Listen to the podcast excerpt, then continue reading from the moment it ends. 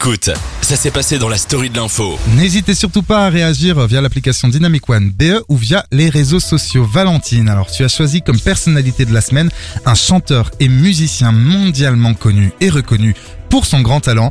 J'ai nommé Paul McCartney.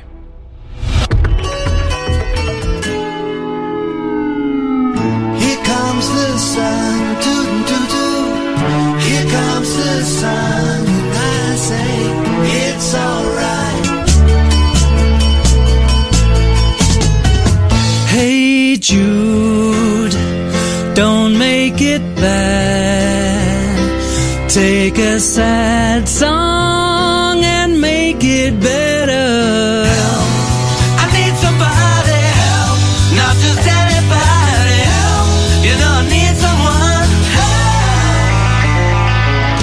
Chanteur des Beatles, Paul McCartney, publie sa première autobiographie. Son Yes. livre Paroles et souvenirs de 1956 à aujourd'hui est l'un des plus ambitieux projets du chanteur.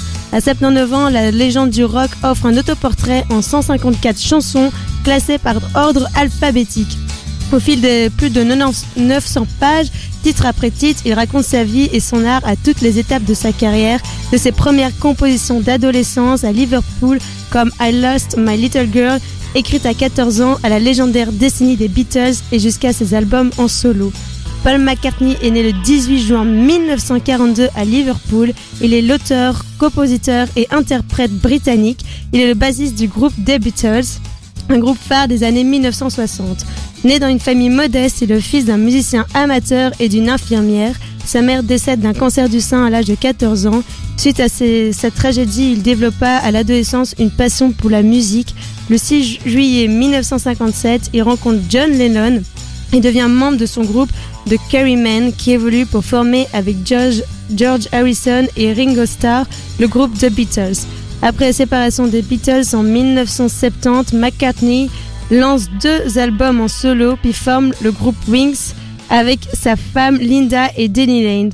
Après avoir connu une notoriété mondiale, le groupe se dissout en 1981. Paul McCartney poursuit alors sa carrière en solo. Il fait que des tournées dans le monde entier avec ses propres musiciens en interprétant ses plus grands succès. Il contribue également à la bande originale de quelques films et il prend aussi part à plusieurs projets caritatifs. Dans son autobiographie, la mémoire de McCartney voyage dans le temps. Il recherche les raisons pour lesquelles il a écrit si jeune, à l'âge de 16 ans, la mélodie de When I Am 64.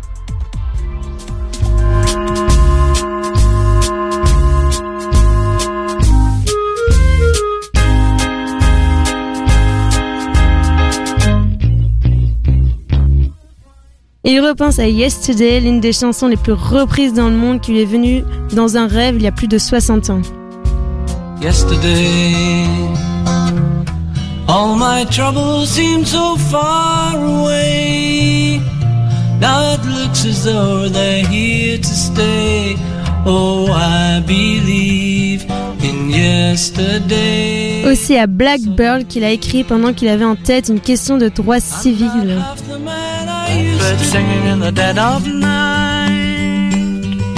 Take these broken wings and learn to fly.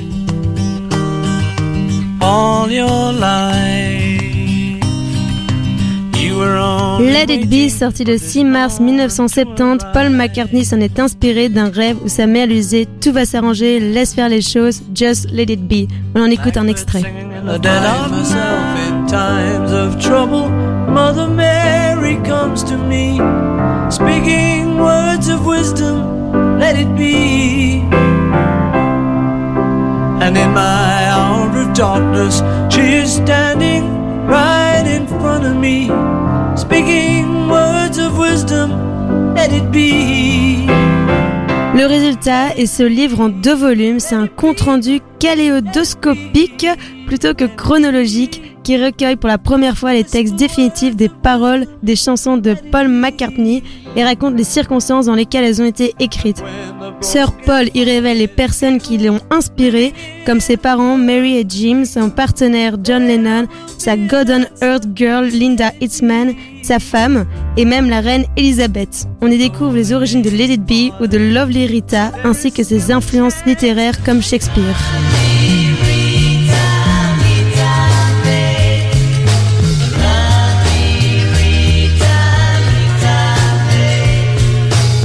Au fil des pages défilent près de 600 photographies, textes, manuscrits et peintures, pour la plupart inédits. Paul McCartney est une figure littéraire majeure. Il puise dans les longues traditions de la poésie anglaise et la prolonge. Alors si vous voulez retrouver l'autobiographie de Paul McCartney, il est au prix de 79 euros à la FNAC. Merci beaucoup Valentine. Alors euh, les Beatles, moi j'étais un grand fan. Je sais pas si vous aimez euh, Anaïs et Laura. Oui. Euh, moi, je dois avouer que j'aime bien les, les musiques de ces années-là, mais les Beatles, je suis pas hyper fan. Alors on ne parle plus avec Laura. Merci beaucoup Valentine. On va peut-être s'écouter encore euh, rapidement Don't Let Me Down. Ça, j'adore ce son.